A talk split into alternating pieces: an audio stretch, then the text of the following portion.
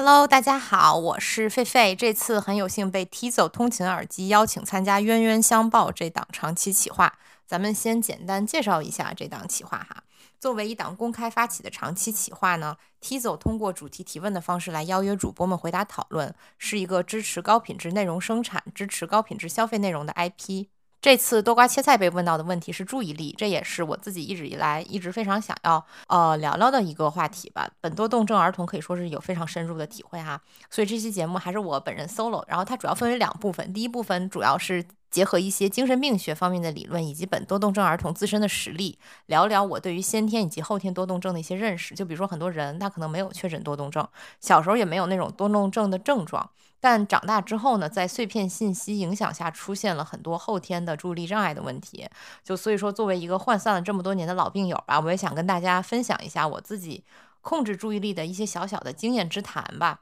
第二部分就还是哲学话题嘛，咱们剁瓜切菜的老话题了，聊聊这个时代的注意力病症。嗯，就是从哲学的角度来谈谈，以及最近的一些所谓的身心灵界的热点话题，咱们搞一个学霸猫和韩炳哲比较研究，希望大家听得开心哈。咱们先来第一部分，讲讲这个多动症还有注意力障碍的这个问题。为什么想聊这个？我小时候总被老师说有多动症，不过也没有真的检测过。从小到大呢，一直就是属于活得比较不务正业吧。除了就在人群当中，就是显得比较格色哈，就也没有什么特别大障碍，所以就感觉还比较正常。但这两年呢，就这个 ADHD 这个概念突然就盛行起来了，我就感觉，哎呦，这个症状呢，怎么跟我这么相似呢？所以我就找一些书来看，越看越觉得，哎呦，自己好像是中了。我之前跟朋友们讨论过这个问题，就跟燕燕讨论过，她觉得我可能是阿斯伯格。然后我真的去研究了一下，这两种病症好像在儿童时期确实挺难区分的，有很多非常相似的表征，甚至有一些医院，如果你不是长期跟随这个患者去观察的话，可能他的。结果都未必准确，但是还是有很多很明显的不同之处的哈。嗯，我总结了一些我目前看到的文章，就比如说这个呃 ADHD 或者说注意力缺陷吧，在儿童当中是非常常见的一种神经发育障碍，而这个阿斯伯格相对来讲没有那么常见，它目前已经嗯被归为自闭症谱系障碍了。严格来说，阿斯伯格这个称呼已经不被美国精神病学会采用了，也不再作为一种诊断，只能说就是说它属于高功能自闭症吧。当然，因为现在很多人仍然沿用这个称呼，或者是说很多人对阿斯伯格仍然有自我认同，所以说咱们就也暂且呃用一下这个说法。而且这两种障碍哈，也不是说不兼容，他们可能同时出现在一个人身上，就比如说一个人可能同时有多动症和阿斯伯格。就我个人的理解而言，哈，就比较典型的阿斯伯格，好像更偏向于就《生活大爆炸》里边那个 Sheldon 这种古怪的科学小天才的这种症状，就有那种有点那种偏执的那种感觉。而我们这种就是兴趣广泛、一无所长的文青，哈，就还是比较偏向于 ADHD，而且不是科学小天才，就是容易长成民科。就从我的播客内容看，本人已经是了。就比如说这个阿斯伯格患者，哈，很显著的特点就是刻板行为。就比如说 Sheldon，他就非要坐在那个沙发的固定位置，然后又有洁癖，然后忍受不了任何的一点改变。这个和咱们这种丢三落四、家务永远做不完、乱七八糟的这个 ADHD 就完全相反。再比如说 Sheldon 哈，就是他们这种阿斯伯格，他的兴趣是特别固定而狭窄的。我看到一个很有意思的说法，就是很多阿斯伯格都痴迷于火车。呃，从现象上来说，似乎还是真是这样，不知道为什么。就我在现实生活当中也认识一个特别爱坐火车的阿斯伯格，就人家出去旅行的动力就是去体验这段火车路线。但是这个对咱们 ADHD 来说就完全不可理喻，就觉得简直太枯燥了，对吧？再比如说阿斯伯格们就是会对特定事物或者是单人游戏发生一个强烈的兴趣，并且来来回回的玩这个游戏，就他们会对单一事物呈现出那种很高的。注意力，比如说前面提到的火车，可能就是因为这个原因吧。再比如说记忆时刻表啊，还有那个恐龙啊，还有什么山川河流的一些数据啊，去收集一些卡片呐。然后还有那个 Sheldon，他不是特别喜欢国旗嘛，就这些东西听上去也是有一些强迫症式的刻板行为的这种表现吧。然后咱们这个 ADHD 呢，咱们这种注意力障碍的人，就是经常出现所谓的那种呃 hyper focus 非常。高强度的这种集中的注意力的状态，咱们不是没有注意力，咱们是非常难控制自己的注意力。我们不能控制自己什么时候我我去集中我的注意力，我就经常分不清主次。就比如说我在要交论文的时候，就突然开始疯狂的追剧，然后就卡 deadline 在交论文，或者干脆就交不上论文。再比如说，我就经常跟人家在微信上聊着聊着就突然消失了，可能过俩小时又接着回。这期间我可能就突然看到我家床乱了，我就去收拾一下，然后就开始收拾家，然后再看几张小说，煮个咖啡，然后回来，哎，突然想起来，哦，我要接着回微信了，而且。因为在这个过程当中，我很充实，所以我完全没有感觉到过了已经俩小时了。就所以说，我觉得对我们这种注意力障碍来说，就时间不敏感也是一个很大的问题。我自己就是这样，我对时间真没有没有感觉，我不看表没有办法判断时间。我特别怕被人问的一个问题就是说，你估计这段时间有多长呢？我是真的估计不出来，我没有体感，我只能感受到现在和非现在，十分钟或者两个小时，它。有多快多慢，完全取决于我是怎么度过的。如果无聊的话，就是十分钟也觉得很漫长。我不知道该怎么去，呃，在我的脑子里找一把标尺，把这个时间给标刻出来。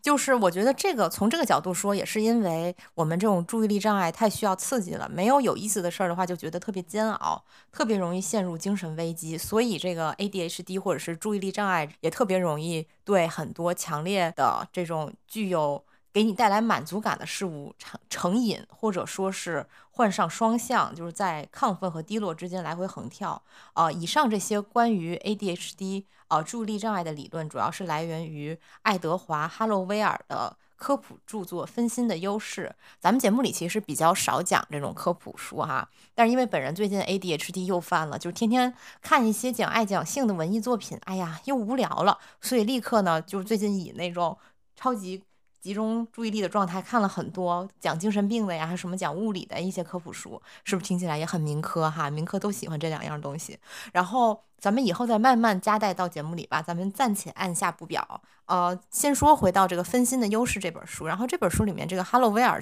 就提到了，就人群当中有百分之五到百分之十的人患有 ADHD，患病的主要原因呢是基因遗传以及婴儿时期的脑损伤。除此之外呢，还有一些人，就是他没有这种先天性的神经发育障碍，但是因为长期身处在一个咱们前面说这种碎片信息嘛，就是由这个互联网和呃智能手机不断灌输这种碎片信息的环境里面，他们也会出现和 ADHD 患者相同的症状。呃，这类被环境诱发的所谓的后天多动症吧，咱们就姑且说是被称之为多变注意力刺激特质。简称就是 VAST。VAST 呢，它不是一个疾病。根据呃哈洛威尔在书里提供的这种 VAST 的这个画像。VAST 表现出的特点和 ADHD 就是有很高的这个重重叠度，很高的相似之处。简单来说就是很有趣，但是很混乱，只对感兴趣的事物保持专注。因此呢，VAST 与 ADHD 控制自己的方法也没有什么不同。就是说，先天和后天的多动症、注意力障碍控制自己的方法其实是很像的。所以说，在书中基本上是被放到一块儿去讲的。一个人即使是拥有先天的 ADHD 的呃基因，如果我们后天加以引导，其实也是可以不表达出来的。很多疾病哈，比如说这个抑郁症，其实都是同理。嗯，就比如说你虽然有抑郁症的基因，但是你活在一个相对来讲很宽松的环境里面，然后大家都都很注意你的身心健康，可能你的这个抑郁症基因就不表现出来了，对吧？就是从所谓的这个遗传学的角度说哈，神经是具有可塑性的，在一生的任何时候都可能会被。环境重塑，并不是像呃有些人，或者是过去大家觉得说，可能到了一个固定的年龄，三十岁或者是二十几岁的时候，你你的神经就不会再改变了。这个在哈洛威尔的书当中，就是他认为这个观点是不对的。所以说，如果我们呃这个以这个观点来看的话，就这个 VAST 就是作为一种后天的多动症，你的优良的基因，因为你恶劣的后天环境。而遭到了抑制，表现出与这个基因缺陷同样的问题，所以现在有很多人觉得就是自己有多动症，但是又没有真正的就是确诊，或者是说你可能祖上啊并没有多动症的基因，那很可能就是你有 VAST。在当下这个碎片信息大量冲刷人类大脑的这个，并且大家都非常习惯多线程工作，这个也很重要的。呃，这么一个时代，我觉得 VAST 可以说是一个呃，非常非常普遍的现象了。我觉得在，尤其是在一些浅层面啊，不涉及药物的这种治疗方法上，咱们就可以把 VAST 和 ADHD 放在一起说。所以我后面就是通称为这个注意力障碍了哈。哈罗威尔形容这个注意力障碍患者是拥有跑车一样的大脑，但是却只配备了自行车刹车片。我其实自己是不太赞成哈，就是觉得说 ADHD 或者是甚至包括阿斯伯格吧，就是一种什么天才病，就好像这些人就跟人家不一样似的。但是就我自己观察到的这类患者哈，我觉得确实他有一些共性，就是周围的人可能都觉得这人哎挺有趣儿的，或者是觉得说哎这人挺聪明的，就因为他把一些精力投入了。投入的更多在一些大家不会投入的地方吧，就所以说显示出来可能说，哎，很有才华。但是为什么这些人就经常是在现实世界一无所成呢？我感觉我可能以后也是这样的人，就是我外婆也是这么一个例子。所以说这也是为什么我觉得我大概率应该是先天的 ADHD。的患者，一个是我小时候真的是表现的特别明显吧，这些症状；再一个就是因为我有一个 ADHD 的外婆，我和她就是从各个方面长相、性格极度相似，就不知道是隔辈遗传是什么原理哈，就是科学，呃，科普书还没看到这儿，我还得再研究一下。但是我觉得外婆对我来说，真的就是完全像一个可以提前预知未来的镜子一样，观察她的过程，其实也是一个我在。矫正我自己注意力涣散行为的过程。尽管我外婆一生当中可能都没想过她是有多动症的，但是根据这个 DSM 五，也就是这个精神障碍诊断与统计手册第五版当中关于 ADHD 的定义和标准，我外婆和儿童时期的我本人，就是在这个注意力障碍这一项几乎就是全中，在这个多动和冲动这一项。就是他和当年的我也差不多能满足个四五条吧，就是我们可能就是偏向于注意力障碍的这种多动症患者哈，这些诊断标准我就不一一列出来了。我觉得大家感兴趣的话，可以搜一下这个 DSM 五，就可以简单判断一下自己的问题。简而言之呢，注意力障碍的症状就是非常粗心，经常走神儿，很难被约束，总找不到东西。多动或者冲动则表现为就是坐不住，停不下来。话特别多，反应过快，就你看大家听我讲话嘴这么碎哈，很可能就是有这些问题。我外婆也是这样的，说话就是永远停不下来，以至于得了咽炎，然后还是一个社交悍匪，对人特别的热情真诚、慷慨大方，朋友特别多，还经常路见不平一声吼，随机就向强者抽刃。兴趣爱好特别分散，但是没有一个精通的。他就是大家觉得那种哎挺聪明的人，学知识特别快，但是最终没有取得任何方面的专业成就。就讲到这里，就是真的。预知未来的镜子，当然就是普通人吧。我觉得他没专业成就，问题也不大。但是我觉得问题大就大在，因为这个注意力障碍导致我外婆的情绪变化非常剧烈。她就是那种一会儿就疯狂的开发新爱好啊，特别的热爱生活；一会儿突然一下就虚无了，就转念一想。觉得他这一生怎么活得这么无聊，怎么这么没有意思？一会儿一打开电视，哦，蔡国庆跳舞了，哎呦，好可爱，又开心了。就他倒不至于是那个双向情感障碍哈，我觉得他没有到这个程度，但是注意力障碍确实会给他带来很大的情绪问题。说实在的，也给我外公和给我妈造成了一些精神创伤哈。就所以说，我觉得为什么大家确实需要克服一下注意力障碍，也在这儿，就是他会给你的情绪上造成很大的这个不稳定因素。呃，但是对童年的我来说，哈，就是我小时候也不不太懂这些，就是我觉得外婆真的是非常完美的，因为她太有意思了。我觉得这个可能也是注意力障碍的人的一个优势吧，所谓分心的优势，就是因为太有意思了，就很多人会因此很喜欢你。我小时候就是这样，很喜欢我外婆，就太。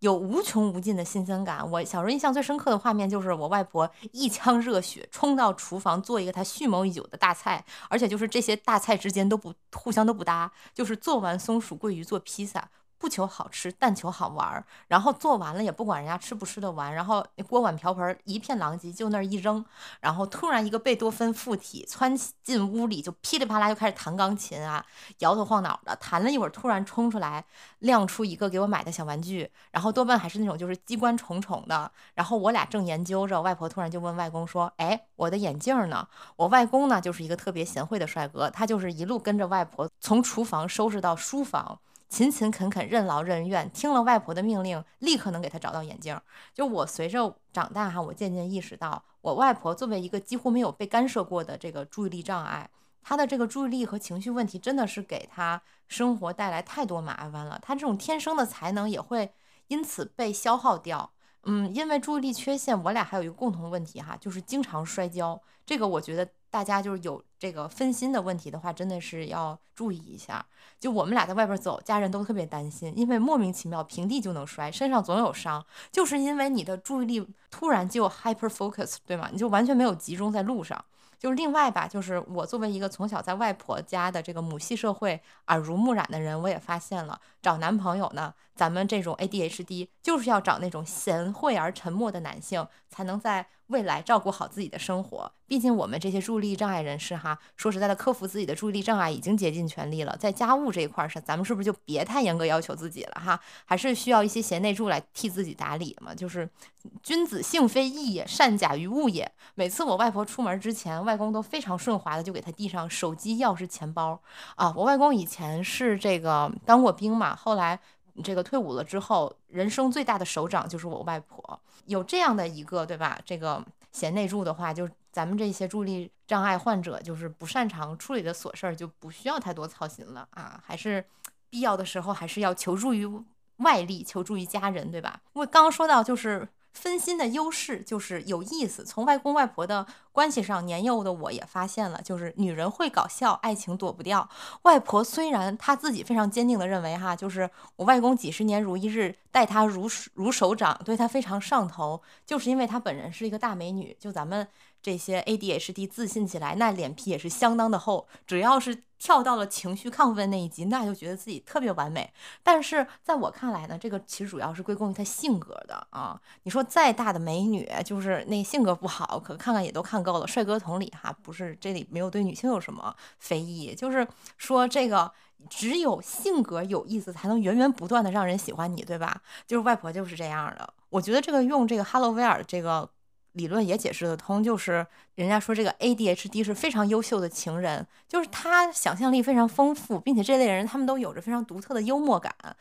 就是这个画面在我的脑海里也印象深特别深刻。就是我的外婆在家天马行空、滔滔不绝指点江山的时候，我外公总是一边做家务一边默默的倾听。就真的就是，我就感觉哈，几千年的父权制礼教也无法压抑一个内向帅哥对于有有趣女性的向往。就从外婆的角度来说，我觉得这也是咱们就这个注意力障碍附加的一个好处吧，就是。ADHD 的人很难被规则约束，所以说我外婆，呃，从小到大都没有能够成功的被一个传统的女性形象所约束住，因此呢，这个传统父权秩序在我外婆家也完全被颠覆了，就是一个小母系社会嘛。所以这多说一句哈，就并不是所有的女性注意力障碍患者都是像我和外婆一样这么疯狂的向外输出，感觉就是说不太活在那个正常的这个性别秩序里面，因为人生。都会被各种各样的因素影响嘛？那很多女性 ADHD 患者，或者是后天的这个注意力障碍患者，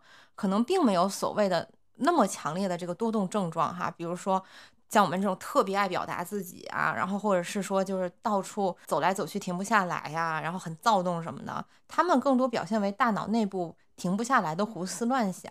其实女性多动症可能是一个呃更难被注意到领域吧。我觉得很多女性听众如果。你要是觉得说自己，哎，我其实并没有，就是每天活得很躁动，但是我的脑子就是停不下来呀，我就是这个浮想联翩的，那你可能也是有这个注意力方面的问题啊。我觉得咱们社会也应该对这个女性的多动症。呃，患者，尤其是从这个在在这个小学呀，这在这个中学这阶段，也应该是多加强一些关注吧。我觉得说到这浮想联翩，我不知道这个是不是也是注意力障碍患者的一个共同问题，就是我和我外婆的梦都特别多。我们俩还聊过这个问题，就是哪怕我们俩睡个午觉，哇，他都跟盗梦空间似的。早上醒来呢，经常都是觉得很累。有的时候就是咱们注意力障碍患者真的是没干什么事儿，你就觉得特别累。对于这个注意力障碍患者来说，哈，就是上学是个非常艰难的过程。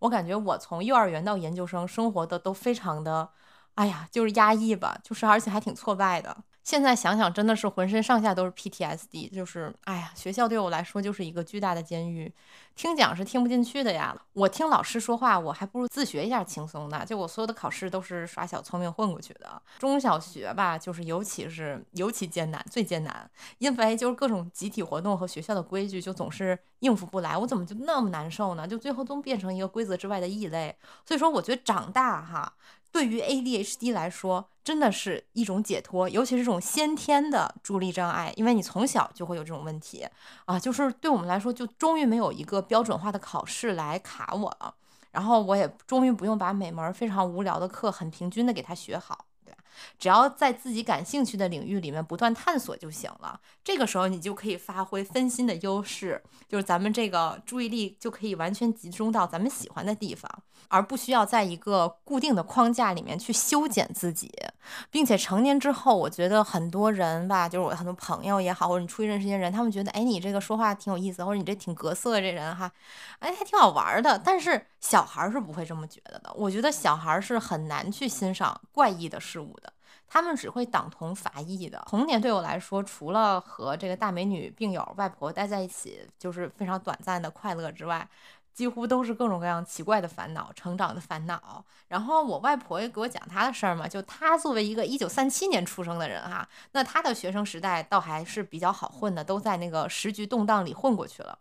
嗯，但是她在她的家庭教育里面其实也是很受挫败的嘛。她以前就老跟我讲，就是说她妈妈就是。抗战胜利以后，他他妈妈从重庆就回来了，然后每天就大段的逼他就背英文文章啊，还就是嫌他就是这么多年以来没有接受什么那种礼仪的教育、淑女的教育，就天天要教他怎么坐、怎么站、怎么躺，因为非常的严厉，导致他就是彻底的就逆反了，然后就辍学了，然后他成为了全家的学历最低谷。但是后来呢，他又是因为工作又要学英语，而且都已经是人到中年了嘛。但是他又是很很快就学得非常好，因为那时候突然很感兴趣，所以说这也是就是注意力障碍的一个非常典型的特征。我们这种注意力障碍，不管先天后天哈，我们并不是不具备学习的能力，但是我们一定要找到一个正确的方法，并且咱们这种注意力障碍人士，他非常需要一个理解我们的环境，就是要给予我们一些鼓励，因为我们在成长过程当中经受了很多的否定和轻视。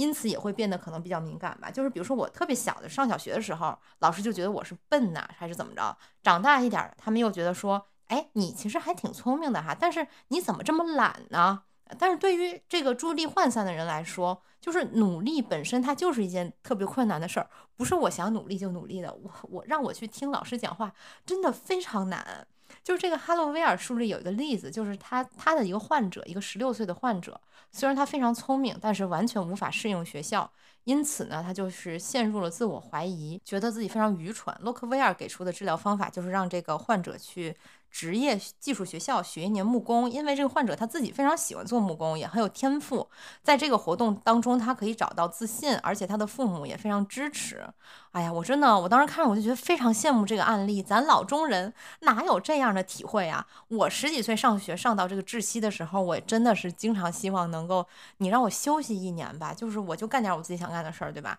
但是咱老中人能这样吗？这咱老中人的语境里面，一个小孩跟家里说我要休学一年，就摆。明了说，哎呀，我要偷懒了，你当然是想都不要想的，对吧？再往回倒，小学那也不好过，就像人家这个哈罗威尔说，这个 ADHD 患者，那那就是避雷针一样的存在，因为你总是无意当中破坏了纪律，枪打出头鸟，打的就是我，哎，所以说这注意力障碍确实得克服，因为它也会影响你的情商。我小时候就是。情商极低，在学校里不仅老师不待见我，然后这个喜欢霸凌别人那种男生哈也总针对我，然后我自己又特别头铁，最后就老跟这些男生就大混战，打的乱七八糟的。老师呢，你知道他们作为一个管理者，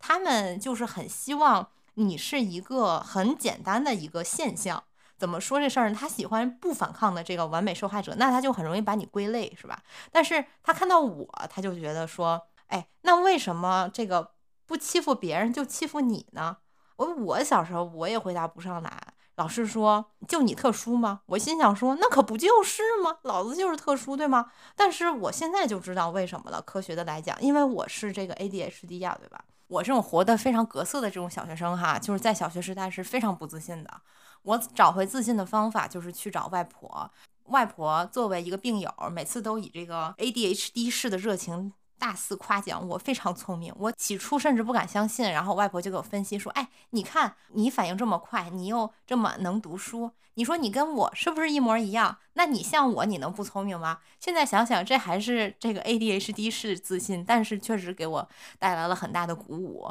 就我们 ADHD 哈，就是对贬低和鼓励都特别敏感，一点鼓励就说不定就让我们起死回生了。呃，就这个书的作者本人，他也是 ADHD。当年他说他遇到一个对他非常好的、非常支持他的女老师，帮。帮助他去克服了这个阅读障碍，让他重建信心。如果没有我外婆当年的鼓励，我如今的气焰也不会如此嚣张。然后最后咱们再讲一些理论吧。就前面说到这个 ADHD 患者去技工学校学木工哈，来重建自信。我觉得呃，除了自信之外，这项活动也激发了他的一种所谓的心流模式嘛。用这个书里边的这个哈罗威尔理论，就是大脑中的 TPN（Text Positive Network）。任务正激活网络啊，翻译过来，当一个人全神贯注于手头的任务，然后处于一个全然忘我的状态的时候，这个人的 TPN 区域在那个功能性磁共振成像上面就会被点亮。很多注意力障碍患者都难以进入心流状态。我觉得这个当代的这个生活模式也总是让人在这个多线程工作当中就非常的筋疲力尽嘛。然后这个 TPN 连接组它就是像肌肉一样，如果你长期不用就会萎缩。对于这个注意力涣散的人来说，就是要经常像那个在健身房健身一样去训练自己的这个 TPN 连接组，才能更好的去控制自己的注意力。作为一个和自己的注意力哈斗争了二十多年的人，我这里也可以给大家提出一些帮助集中注意力的小 tips。对我来说呢，就是能够进入心流状态的最快最有效的方法就是深入阅读。我虽然是一个从小到大的 ADHD，但是我一直看书非常快。这可能和我从小因为没有好好去上课听讲，所以养成了一个良好的深度阅读习惯有很大的关系。但是更主要的应该是我后来就是经历了所谓的一段学术训练之后，就是每周要读八百页各种语言的文献哈。虽然学术生涯是完全失败了，但是呢，从此这个读书速度真的是快到飞起。其实现在想想这个。每周读八百页各种文献，其实也是一种 TPN 连接组的训练方式嘛。就是苦是真的是苦不堪言呐，那都是一边哭着一边读，但是是真的是有效。我倒是不觉得说作为一个现代人就是必须要读书嘛。我觉得影像、有声书还有现在这个播客，其实都可以提供足够的信息量。因为我确实也认识很多，呃，有阅读障碍或者是他就是不爱读书的人，但是。他通过以上的这些途径去获取信息，他仍然可以做一个很聪明的人，就是有很多思考的人吧。但是我觉得，为什么我偏好读书？因为它是一个输入信息非常高效的方式，因为你是在主动摄取信息，所以你完全可以自己控制那个输入脑内的速度和范围。深入阅读能够给人带来那种非常稳定和持续的快感吧。就是这种是除了知识本身带来的乐趣之外的东西，就是那种非常强大的沉浸感，你可以忘忘掉所有烦恼，就是你过去和未来都已经完全被抽离掉了。对吧？我只要享受此时此刻就好了。所以说，这就是一个训练 TPN 非常有效的方式，就是训练你的这个集中注意力的那个连接组，对吧？在我小时候非常备受学校打击的时候，哈，就这个阅读成了我一个逃避现实的出口。这个就好像科幻片里边给这个脑子插上一根电线一样，你立刻就进入那个虚拟世界了。就是眼前的这些纷繁扰乱，老师上课在说什么，同学下课在这个背后又议论你什么，你都不在乎了，是吧？就是从这。这个功利的角度讲，这个如果坚持深度阅读训练的话，读书确实是可以越来越快的。当我们在脑子里就适应了一个去理解庞杂的连贯系统的这么一个行为的时候，我觉得我们的记忆力也会越来越好。就是尤其是长期记忆力嘛，就很可能你说你以很集中的精力看了，把这个书很快的看了一遍之后，你就会发现这个书的整个他在讲一个什么东西，他如何推导出一步一步，你都是会记得非常清楚，也可以复述出来的。嗯，但是如果说实在是不爱看书，那就不看吧，哈。咱们沉下心来看一部电影，我觉得也是能起到同样的效果的。我其实特别不喜欢现在的那种二倍速看剧啊，几倍速看剧的，也不喜欢就是一有一搭没一搭的刷剧，然后同时一边玩手机或者吃东西，然后还有那种有个女人叫小美这种解说电影，因为这就完全毁掉了，就是激活这个 TPN 连接组带来的这种沉潜式的。快感，对吧？就短视频虽然能够短期内给大家提供很多的这个大量的多巴胺，但是刷完之后就是觉得非常空虚，倍感空虚。呃，我觉得怎么去解决这个问题，根本来讲还是要想开。呃，就是你只是去克制自己，那是克制不住的。哦，我觉得咱们可以借鉴一下这个佛家的白骨观，对吗？一切贪爱执着其实都是虚妄。那你这么想的话，什么短视频、垃圾食品、酒精，是吧？都是色身短暂的满足而已。当然了，咱们不出家，咱们也不用完全就是舍弃这些。我觉得只要能控制。住自己的这个欲念就行了。比如说，我需要减肥了，就是你就不要就是说，哎，我就不吃，我就不吃。你就想一想，这美食它也就是虚妄，吃完了又怎么样了，对吧？需要戒酒了以后，就想想这个宿醉之后多巴胺断层那种难受和这个身体上的这个难受。就是你要是觉得自己对碎片信息上瘾，已经有点不能控制，你就想想，刷完短视频依旧很空虚啊，就是有什么意义呢？没有意义。就看破了，对我来说就是看破这一招，戒断任何的成瘾行为，或者是改变一个生活习惯，还是非常有用的。就此外，很多人的这个成瘾行为，我觉得也是因为自身的一些匮乏吧，比如说你情感上的匮乏呀，或者是什么方面的，就你需要依赖那种快速获取多巴胺的方式来寻求安全感吧，或者是说寻求一种稳定感。所以说，充实自己的生活的话。可以缓解你的情感上或者是各方面的一些需求上的匮乏，就可以缓解掉这个东西。比如说，我觉得运动对我来说就是一种很好的缓解的办法，就是你在运动当中，整个身体都被调动起来，去配合大脑完成各种动作，学习新的运动技巧嘛，你很容易就会进入一个所谓的心流状态，或者是精神特别集中的状态。我觉得这也是一个训练自己注意力特别好的一个。方法就是我自己在无法集中注意力的时候，我就去健身房运动一个小时，回来之后立刻感觉就是脑子好使了。那就比如说，我个人比较喜欢就是学各种语言啊，或者是画画啊，我觉得也都是训练你的这个 TPN 连接组很有效的一个训练方式。另外，我觉得在咱们啊进入这个 TPN 被点亮的这个状态的时候，也要注意一下哈，就尤其是咱们这些注意力障碍的。朋友们哈，咱们进入高度集中的状态之后，也很容易被 TPN 连接组给困住，你就卡在这个当下的任务里面，你就走不出来了。就比如说我小时候考试，就经常卡在一道题里面，就是无法自拔，就不停的不停的去越越写越深，就导致整张卷子做不完嘛。就这个时候，我们就要训练我们自己的大脑，在这个 TPN 和 DMN。两种模式之间来回切换，就两种模式切换的不顺利，也是 ADHD 患者比起正常人大脑所缺失的部分。嗯，就咱们前面说控制不住自己的 TPN，其实也是因为你没有办法立刻从 DMN 模式当中切到 TPN。所谓的 DMN 就是这个 Default Mode Network，呃，默认模式网络。简单来说，就是与这个 TPN 相反的功能，就是它是为我们启动扩展性想象力和创造力思维模式，但是呢，它的副作用就是可能会开启我们对于未来的担忧和对过去的懊悔，然后你就来回的这个反刍嘛，萦绕不去。这个也是注意力患者就是为什么总有情绪问题的一个原因，并且这 ADHD 的患者的他这个 DMN 模式总是过于活跃哈，就是当你的注意力障碍的时候，DMN 模式它经常反过来干扰 TPN。正常的大脑在 TPN 处于活跃时，这个 DMN 会自动关闭。但是在先天和后天的这些注意力障碍患者的大脑里面，在这个 TPN 活跃的时候，DMN 经常突然就开启了，就相当于是你正在高度集中精力处理一个任务的时候，你那个思前想后的那个那个区域突然又开启了，两个模式同时开启，人就混乱了。就在人被困于这个 DMN 模式的时候，他们就没有办法停止去瞻前顾后，就不要不停的。预想未来，担忧过去，然后这个问题就会被不断的就是循环放大。有一个名词叫芭蕾旋转综合症，就是指的这种现象。就比如说很典型的哈，你离开家之前，呃，突然就忘了自己有没有锁门，然后你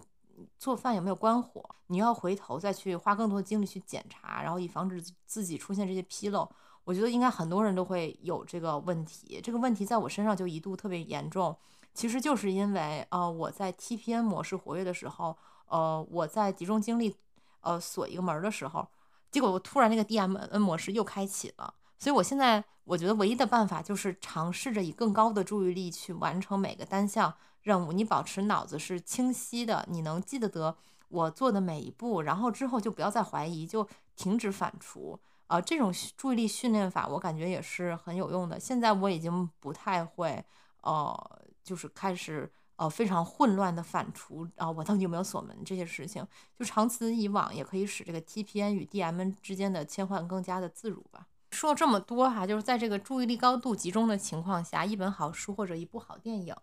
呃，能够让这个身患多动症的本人完全两耳不闻窗外事。说白了哈，能让人进入心流状态，最关键的因素其实还是内容足够好，你还是爱看这个书和电影。这里我也想提一下这个 Tizo 的产品渊，我也用了一段时间了哈，距离上次节目啊，作为一款这个降噪耳机，其实它倒是没有我手里的其他同类产品把降噪值拉的那么高的，它并不是那种。耳朵一堵上，啥也听不见的那种风格。我经常一边用渊听播客，一边跑步或者散步。呃，正是因为啊，它并没有百分之百隔绝环境音，在街上或者是在健身房时，你还是可以对周围环境有个大概的感知的。一方面来讲，其实它比较安全嘛；另一方面来讲，听感也是比较自然的。就我也用过一些降噪值拉满的产品哈，它的优点就好像是近乎强制的切断了干扰注意力的来源似的。那个体感就跟好像把你放到那种科幻片里那种全白的屋子里一样，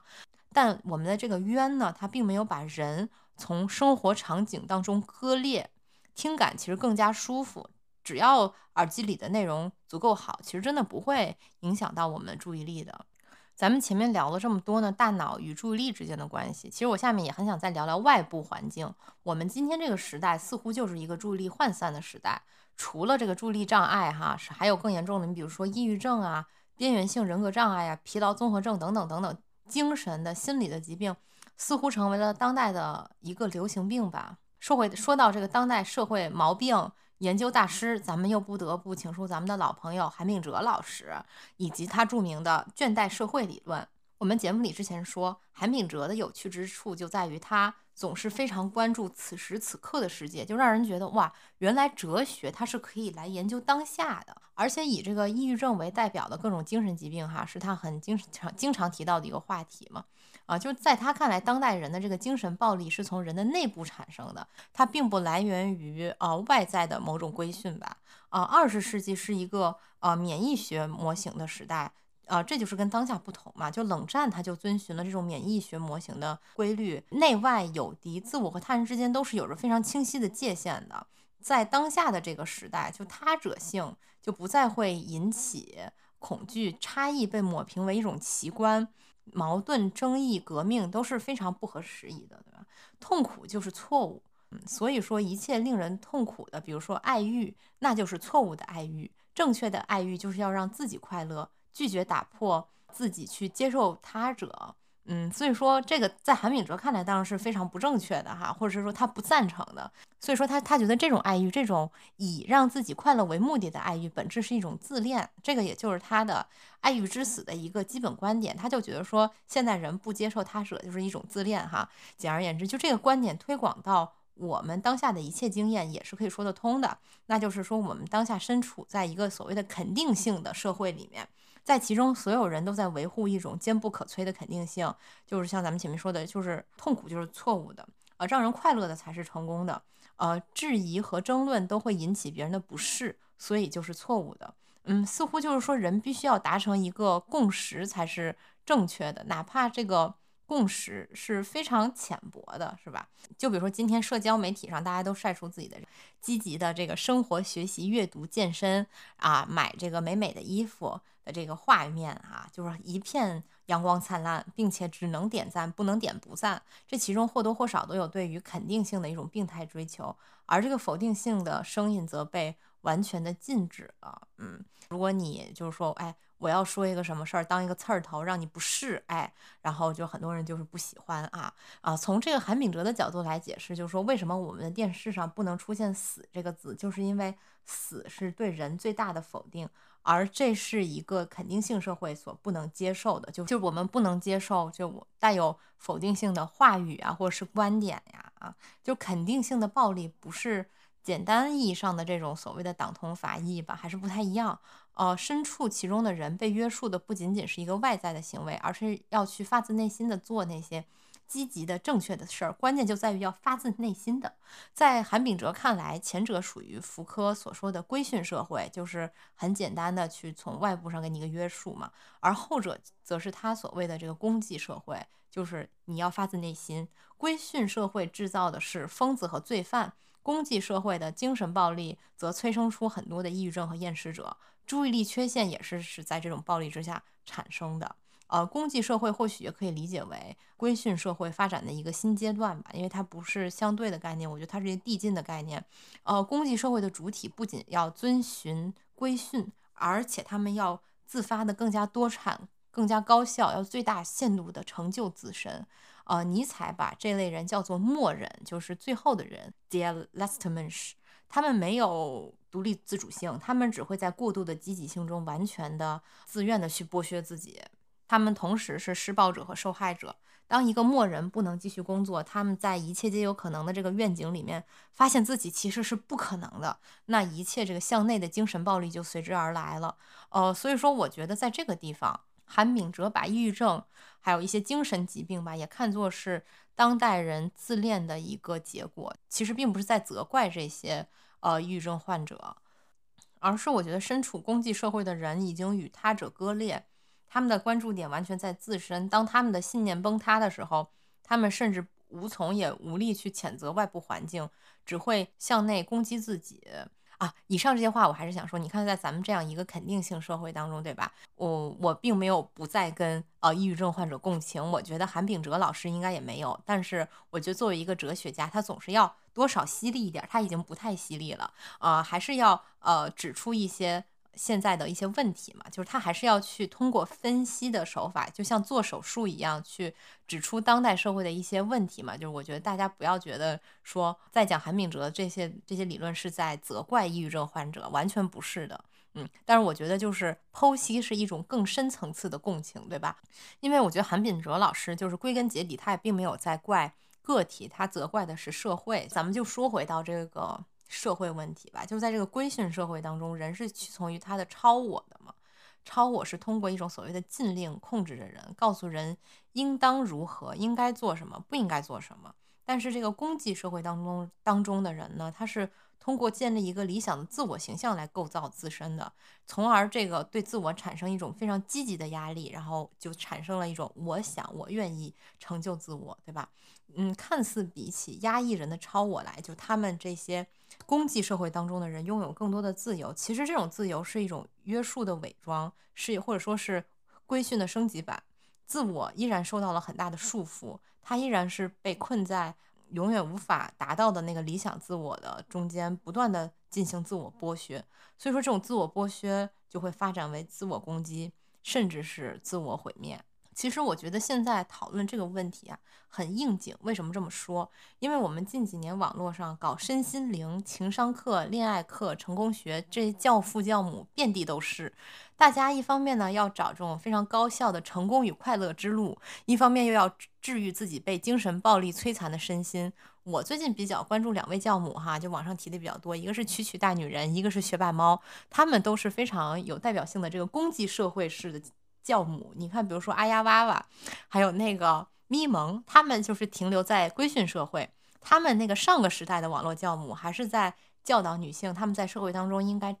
去找到一个什么样的位置？你要你要如何如何？比如说你要呃会给男的提供情绪价值啊，要嫁得好啊，要穿好嫁风啊，等等等等吧。但是这个功绩社会的新时代教母哈，他就不会给学员提一个特别具体的要求啊，就比如说这个曲曲哈，他就是说你能搞事业就搞事业，搞不了事业再搞男人，对吧？呃，就他没有说你一定要怎样，而这个学霸猫就更玄乎了，就让这个学员买奢侈品、住五星级酒店，显化法则一运转，迟早他都能发财。但是你看他们虽然没有。规训学员，或者说看似没有规训，但他们都有一个非常潜在的、毋庸置疑的出发点，就是说你要不惜一切代价成为人上人，这个是人生存的唯一的意义，对吧？就学霸猫的世界呢，是一个非常极端的一个攻击社会模型。其实我觉得相比之下，曲曲倒还没有那么的呃，攻击社会，因为他没有完全的否定这个世界的否定性，他还是承认这个世界上的消极的东西。就比如说，你看他的那些理论，呃，总结一下，基本上都是说，如果你要是走上捞女呢，你就要想清楚付出什么代价。就比如说，那你就比如说，你要是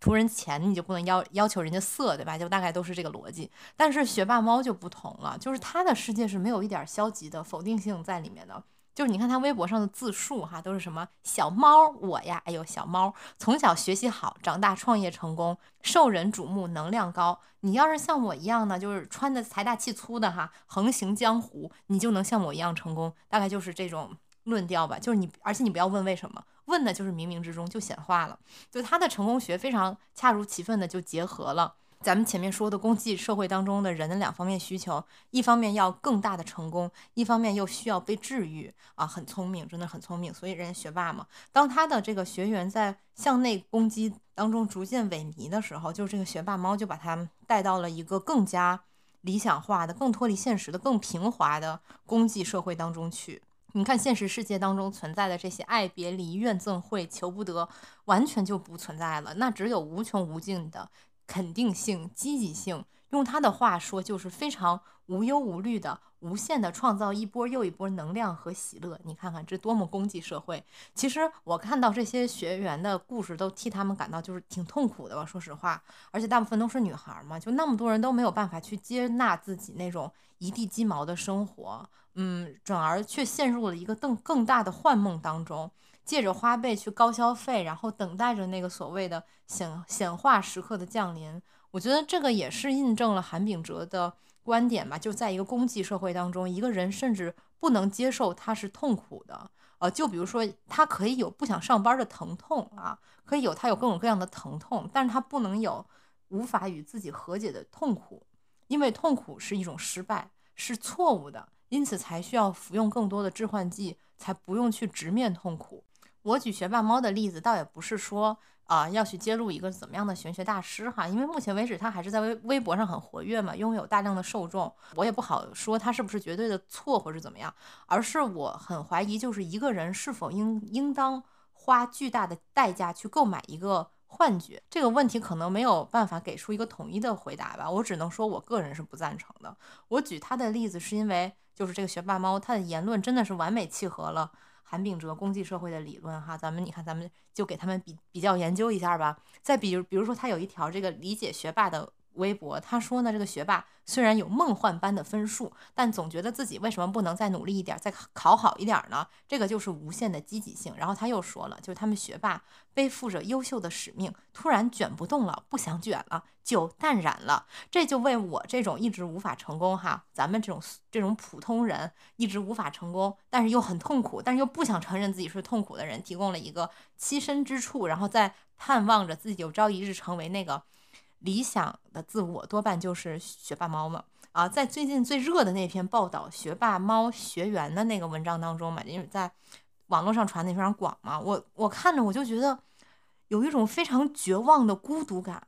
就是韩炳哲援引这个汉娜阿伦特劳作动物的理论来解释当代人不可消弭的孤独，就是说，作为劳作动物的人，如果能抛弃他们的个性和自我，像动物一样活着，那他们也能获得内心的平静。但当代的功绩社会恰恰是把一个巨大的自我赋予了每个人，并且鼓励这个自我不停的扩张膨胀，向那个虚假的理想进发。而在没有上帝的时代，人无法再通过宗教。获得对恐惧的抚慰，也无法体会永恒。生活是非常短暂易逝的，就人的生活没有了一个，甚至没有了一个上帝或者彼岸的遮蔽，人就成为了赤裸的人。人无从去追求永恒或者彼岸，只能无限趋近于永生。就好像尼采所说的嘛，上帝死后，健康变成为了一个新的上帝。哎，当时我看到这个观点，我也觉得很有意思，因为确实被他给言中了。虽然说咱们前面也说哈，适度的运动确实很有益于身心健康，而且很好玩儿，但是呢，现在。就这个运动这个事儿已经变成卷的一个很重要的一项指标了。就大家在卷的时候，必须要显示出来自己是健康的，是我在天天在健身啊。如果你是一个那个四体不勤的 Sheldon，那也不成功，对吧？健身也成为了网络上这种超积极性文化的一部分。当代这些所谓的赤裸的人，按照阿甘本的理论来说，就是所谓的他说的神圣人嘛。他这个词本意是指那些被社会驱逐的任何人都可以杀死的人，比如说集中营里里的犹太人，不受法律制约空间里的这种难民，还有什么急救室里奄奄一息的病人。而现在的在当代社会，每一个人都是边缘的，每一个人都处于自己的集中营当中。每一个人都在自己剥削自己，所以说他每一个人也都是所谓的神圣人，他们有种种囚犯般的特质，他们就是抑郁的、孤独的、筋疲力尽的，甚至是患有边缘性人格障碍的。当然，唯一与这个阿甘本意义上的神圣人不同，就是当代的这些神圣人，就是咱们当代人，他不是可以被随便杀死的人，他们是始始终无法死去的人，因为生活不再有彼岸了。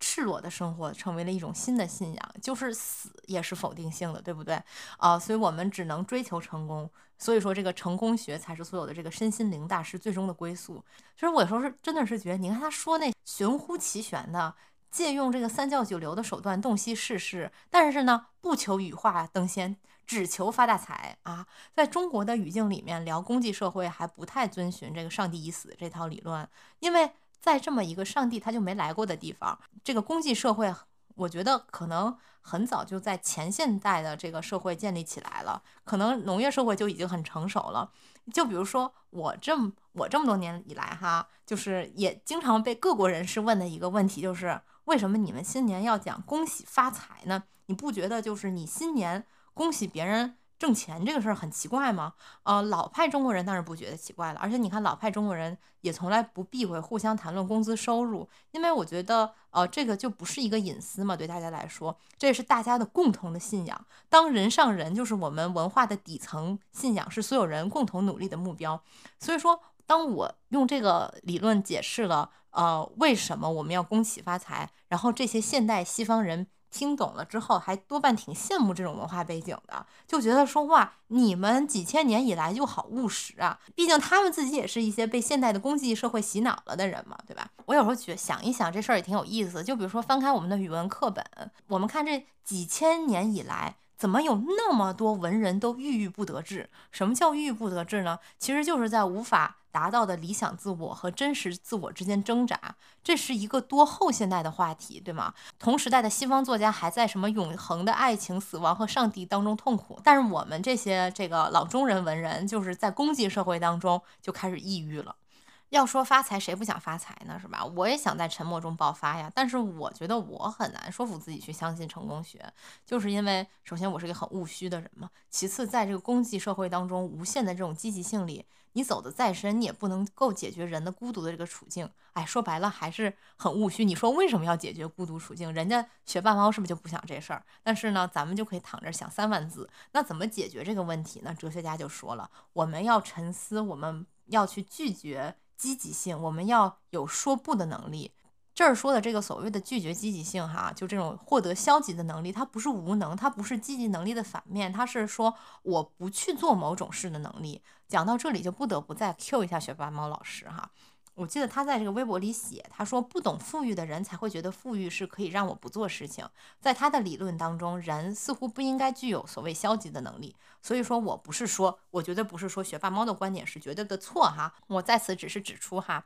学霸猫老师的观点与尼采、黑格尔和韩炳哲是正好相反的，谁对谁错是真不好说，只能证明哲学学多了就是很难发财。对于这些哲学家来说，就不去做某件事的能力才是。为感官抵挡那些汹涌的、无穷无尽的刺激，防止人陷入过度活跃当中去的一种很重要的能力。简单来讲，就是说防止你的注意力分散。尼采在《偶像的黄昏》当中说：“学习观看是一种获得智慧的训练，人应当学会受到刺激时不要立刻做出反应，而是要拥有能够隔绝刺激的本能。”哎，说实在的，我个人真的是也是非常不喜欢各种煽情作品的原因也在这儿哈，就是那种对于感官。过于剧烈的刺激，它真的会导致你缺失精神性。我就非常不喜欢在这个煽情处境之下，我只能被动的去接受，无法做出具有自主性的沉思的这种感觉。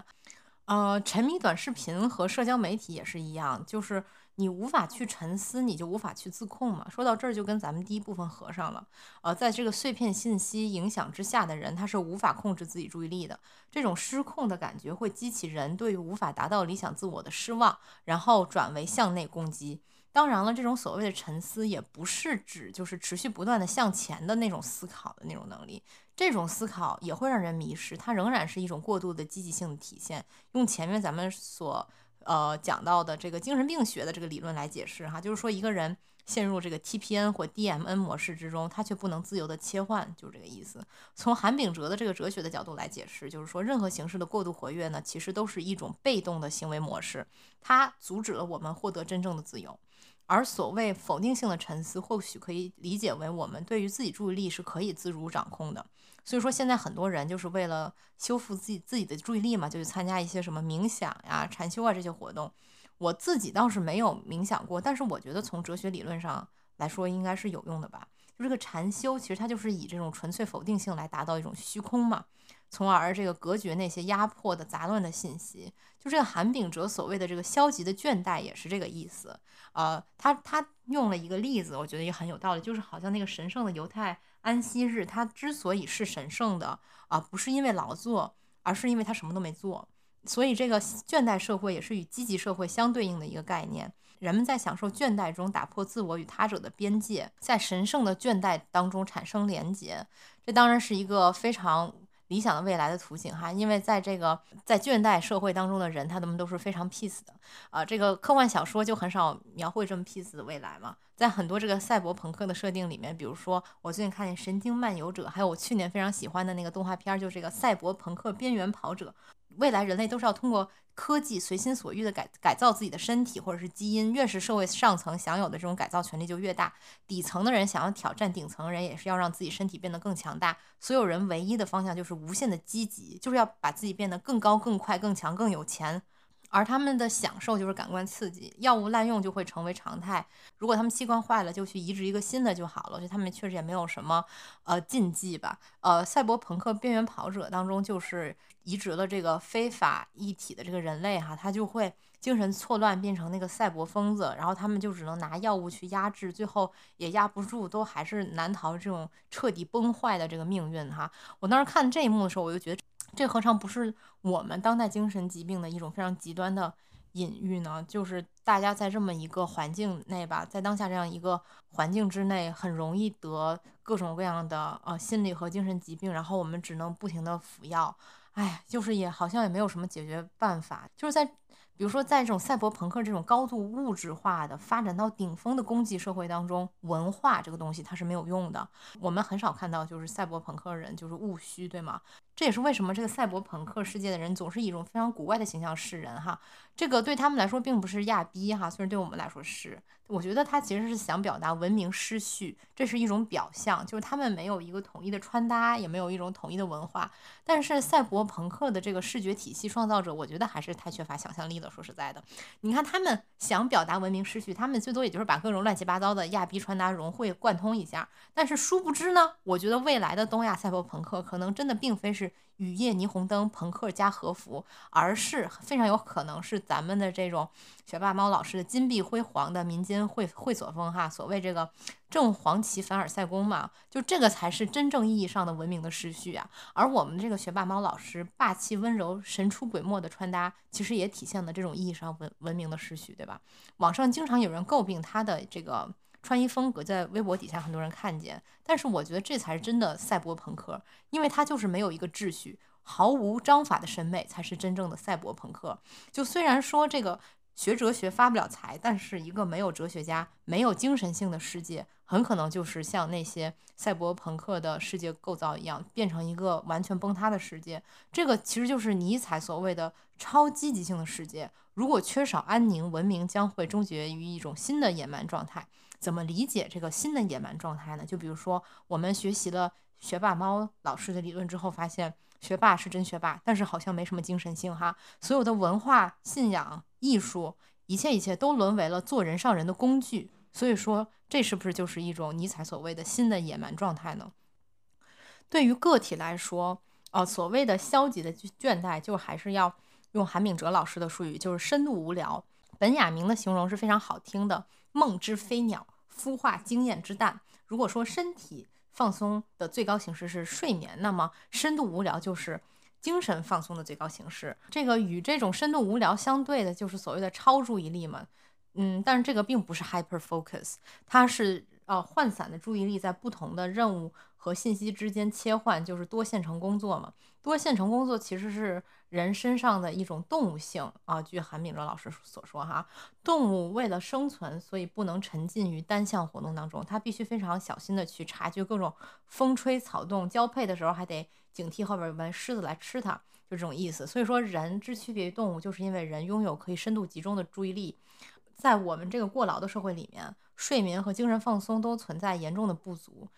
嗯，所以说似乎也很难有文化的产生。这个问题怎么解决呢？嗯，韩炳哲的答案是非常模糊的，他就是那种提出了很多问题，但是啊，不会给你一个解决方式，或者不会给你一个解答的哲学家。不过哲学家好像都这样，如果他给你一个解答了，很可能就是就是玄学大师，对吗？就是他只是跟你说说你要学会说不。然后很多人就觉得说，你这个回答也太中产了吧，对吧？不是人人都有随时说不、随时拒绝的这个物质基础的。但是我觉得不管怎么样，在重重压榨之下，我觉得我们好歹还能拥有一点深度阅读、深度观看的自由吧。那这个就可能就需要你去自己给自己自律一下呀，或者是说给自己规划一下吧，控制一下自己。但其实我对于韩炳哲的怀疑还是啊，还有一点哈。是在他的保守上，就他总觉得维护注意力的方式就是隔绝信息过载。我觉得这肯定是行之有效的，因为我现在也在这么干。但是我有时候也觉得，或许未来人也可以适应信息过载，就在这种纷繁的碎片信息或者是社交媒体当中，掌握了一套这个注意力控制法。这个梅洛庞蒂他就是形容这个塞尚观察风景的专注状态是一种去物化或者是去内化。呃，他是以那种非常专注的注意力。呃，约束飘忽不定的眼睛，由此产生出一种聚精会神的状态，达到风景在我体内思考，我是他的意识的境界。塞尚从有形的世界升维到了一个抽象的呃意识世界，从而达到一种这种物我两忘的境界，并且他就是会觉得说我是风景的意识，哎，这个说法很有意思。他在这个境界里，他拥有对于自己注意力的一个绝绝对支配权，而且。就像这个韩炳哲所说的，他可以敞开自我与他者的边界。就所以说，我觉得这个敞开啊是非常重要的。如果说我们从这个纷繁的碎片信息里面想要去升维的话，就是在这个网络世界里面，想像塞尚在风景面前控制自己眼睛一样去控制自己的意识，那么我们是不是也？可以获得一种超体式的体验呢。咱们现在又要开始大民科特民科了哈，就是要说到我特别喜欢的《攻壳机动队》里面的草剃素子，它是不是就消弭了自我和和他者，就是肉身和外界的这种界限？嗯，民科归民科，但是我觉得实际生活当中你也不是说完全没有体会的吧？因为我觉得人的意识本身的这种。适应力也是非常强的。就比如说，我小时候是肯定也是喜欢看纸质书的嘛。那小时候老师是在上面讲课，我也是拿一个纸质书在下边看。但是现在几乎就是只看电子书了。嗯，因为很多时候你来回的跨国搬家，这个事儿真的是还挺累的。就很多人说电子书会影响睡眠，影响这个注意力集中什么的。但是就我自己的经验来看，就是人的脑的适应性还是非常强。你适应一段时间之后。都是信息的载体嘛，它能有多大差别？我觉得重要还是你如何沉潜进去，我们自主去选择的这个信息当中是最重要的。只要能够获得一种掌控自己注意力的能力，我觉得其实外在形式并不重要了哈。当然，这个也是，嗯，当然这个也只是我一个非常不成熟的一个想法。就是我也想跟大家一起讨论讨论这个问题，就是你在面对信息过载的时候，你是会采取隔绝的方式吗？还是说？呃，我是不是可以想办法所谓的敞开自己哈，探索一条所谓的这个升维的道路也好，哎，这说法也有点太玄乎了，就是能够说你去适应这些纷繁的信息，不用特意的去隔绝它呢？欢迎大家在评论区跟我大聊特聊哈。最后呢，咱们再次感谢 Tizo 通勤耳机对本期节目的支持，这里给大家送上福利，对这款产品感兴趣的朋友们，欢迎在 Show Notes 点击链接了解详情。啊，那今天的节目就到这里了，我去喝口水了，又口吐白沫了，大家再见。